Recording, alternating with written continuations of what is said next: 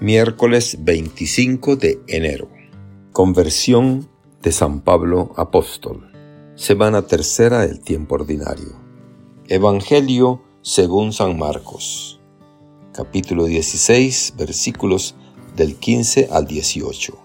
En aquel tiempo se apareció Jesús a los once y les dijo, Vayan por todo el mundo y prediquen el Evangelio a toda criatura. El que crea y se bautice se salvará. El que se resista a creer será condenado. Estos son los milagros que acompañarán a los que hayan creído. Arrojarán demonios en mi nombre. Hablarán lenguas nuevas. Congerán serpientes en sus manos.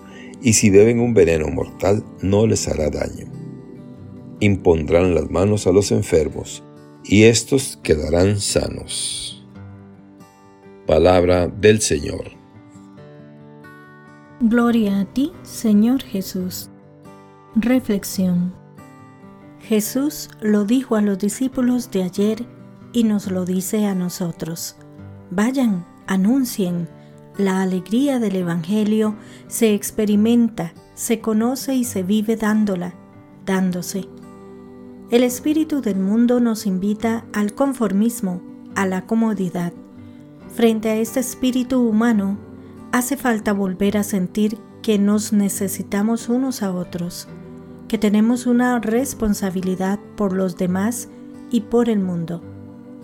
Tenemos la responsabilidad de anunciar el mensaje de Jesús, porque la fuente de nuestra alegría nace de ese deseo inagotable de brindar misericordia, fruto de haber experimentado la infinita misericordia del Padre y de su fuerza difusiva. Vayan a todos a anunciar, ungiendo y a ungir anunciando. A esto el Señor nos invita hoy y nos dice, la alegría el cristiano la experimenta en la misión vayan a la gente de todas las naciones. La alegría el cristiano la encuentra en una invitación. Vayan y anuncien. La alegría el cristiano la renueva, la actualiza con una llamada. Vayan y unjan. Jesús los envía a todas las naciones, a todas las gentes, y en ese todos de hace dos mil años estábamos también nosotros. Jesús no da una lista selectiva de quién sí y quién no, de quiénes son dignos o no de recibir su mensaje y su presencia. Por el contrario, abrazó siempre la vida tal cual se le presentaba, con rostro de dolor, hambre, enfermedad, pecado, con rostro de heridas, de sed, de cansancio, con rostro de dudas y de piedad. Lejos de esperar una vida maquillada, decorada, trucada, la abrazó como venía a su encuentro. Aunque fuera una vida que muchas veces se presenta derrotada, sucia, destruida. A todos, dijo Jesús, a todos, vayan y anuncien a toda esa vida como es y no como nos gustaría que fuese. Vayan y abracen en mi nombre. Vayan al cruce de los caminos. Vayan a anunciar sin miedo, sin prejuicios, sin superioridad, sin purismos, a todo aquel que ha perdido la alegría de vivir. Vayan a anunciar el abrazo misericordioso del Padre Vayan a aquellos que viven con el peso del dolor, del fracaso, del sentir una vida truncada y anuncien la locura de un Padre que busca ungirlos con el óleo de la esperanza de la salvación.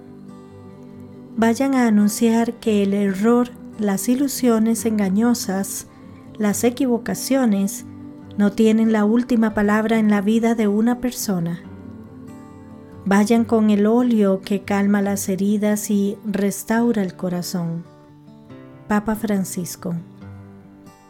Nos encontramos en el Monte de los Olivos, en el mismo lugar donde 40 días antes Jesús era entregado por uno de sus discípulos y donde todos los demás le abandonaron. Pero las cosas han cambiado y ya no son los mismos apóstoles de antes. La resurrección los ha cambiado.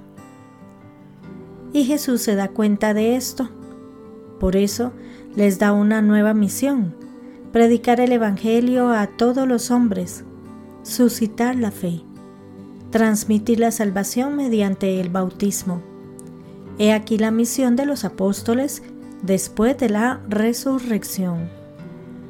Y nosotros católicos somos hoy en día esos apóstoles resucitados.